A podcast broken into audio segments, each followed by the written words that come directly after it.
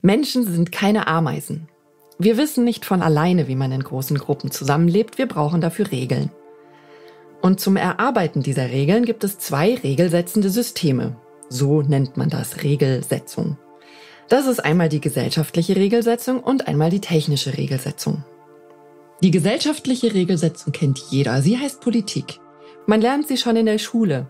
Man lernt sogar die Änderungen im Laufe der Zeit. Dann heißt das Fach Geschichte. Man kann sie studieren in allen Variationen. Politik, Politikjournalismus, Politikwissenschaften und so weiter. Man kann Geschichte studieren, neuere Geschichte, neueste Geschichte oder auch Geschichte mit Schwerpunkt altgriechischer Demokratieentwicklung. Aber nirgendwo, nicht mal in Ingenieursstudiengängen, lernt man selbstverständlich, was technische Regelsetzung ist. Von ganz wenigen Ausnahmen abgesehen. Und das ist nicht gut. Menschen sind keine Ameisen. Was ihr noch nie über Normung wissen wolltet, aber ganz unbedingt wissen solltet, erfahrt ihr in diesem Podcast des Deutschen Instituts für Normung von Amelie Leibrand. Demokratie heißt, man darf die Zukunft mitgestalten, indem man die Regeln mitgestaltet, nach denen in Zukunft gespielt werden soll. Und das darf man nicht nur auf gesellschaftlicher Ebene, sondern auch auf der technischen. Das betrifft alle Bereiche. Wahrscheinlich habt ihr selbst jetzt wenig damit zu tun, ob eine Schraube in eine Bohrung passt und das perfekte Gewinde hat. Die technische Regelsetzung ist trotzdem auch für euch wichtig und relevant. Denn die technische Regelsetzung ist längst viel mehr als Schraube und Bohrung. Ich will versuchen, euch einen Überblick über die verschiedenen Aspekte zu geben, damit ihr versteht, warum man zumindest ein paar Basics kennen sollte. Zum Beispiel die Wirtschafts- und Handelspolitik die wird gerne mal auf technischer Ebene vorbereitet. Weltweit. Wir sind ja nicht allein hier auf diesem Planeten. DIN ist für Deutschland Mitglied bei CEN für die europäische und bei ISO für die internationale Normung. Vielleicht könnt ihr euch vorstellen, was es bedeutet, wenn ein Land die eigene Technologie per ISO-Norm als weltweiten Standard etabliert. Und vor allem, was das für die anderen Länder bedeutet, deren Technologie da nicht verankert ist. Wer also international am Ball bleiben möchte oder den Weg für die eigene Idee schon mal so ein bisschen vorbereiten möchte, der sollte die Mechanismen der technischen Regelsetzung kennen.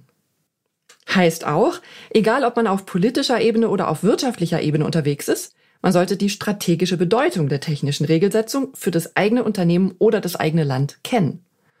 In eine andere Richtung gedacht, gilt es auch fürs Marketing, ja? Normung kann man fast als eine Art übergeordnetes B2B-Kommunikations- oder Werbetool begreifen. Oder wenn ihr in der Forschung unterwegs seid, solltet ihr wissen, wenn ihr wollt, dass eure Forschungsergebnisse den Weg in die Welt finden, dass sie wirklich angewendet werden, ja, dass ihr dann eine Form braucht, die die Welt auch versteht. Und sorry, das sind die wissenschaftlichen Paper nicht, dann bleibt das Wissen in der Wissenschaft. Und das solltet ihr besonders dann wissen, wenn ihr in einem Feld unterwegs seid, das noch nicht komplett durch Normen unterfüttert ist. Wir würden dann sagen, dort gibt es Normungslücken. Oder auch eines, das besonders kreativ ist, ja. Gerade da, wo man es nicht erwartet, kann einem die Normung gewaltig nutzen. Ein Beispiel habe ich für euch. Zu Open Source Hardware gibt es seit kurzem einen Standard, DIN Spec 3105. Wenn es euch interessiert, das ist ein kostenfreies Dokument, den Link packen wir euch in die Show Notes.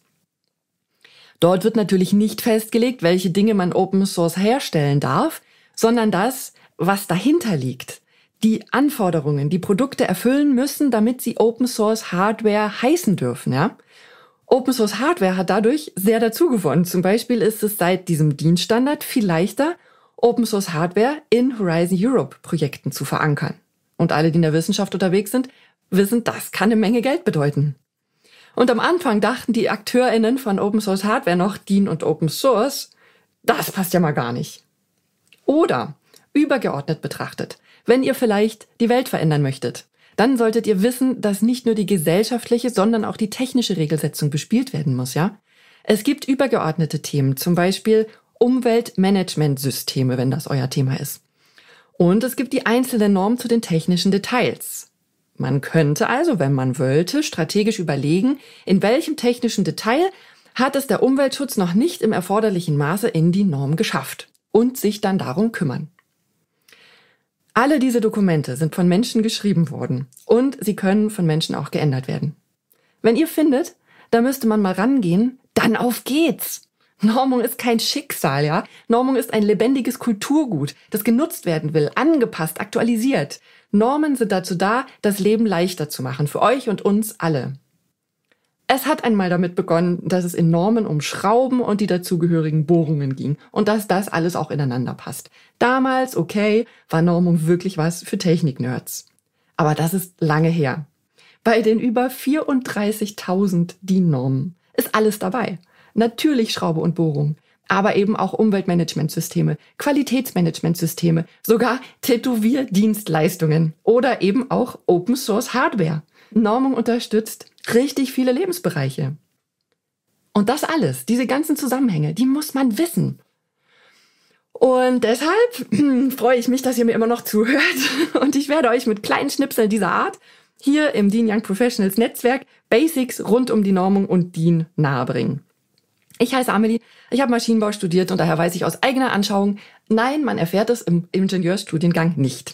Ich arbeite seit 2016 bei DIN, dem Deutschen Institut für Normung, und habe euch hier diese kleine Reihe aufgesetzt. Menschen sind keine Ameisen, wo ihr alles erfahrt, was ihr noch nie über die Normung wissen wolltet, aber ganz unbedingt wissen solltet.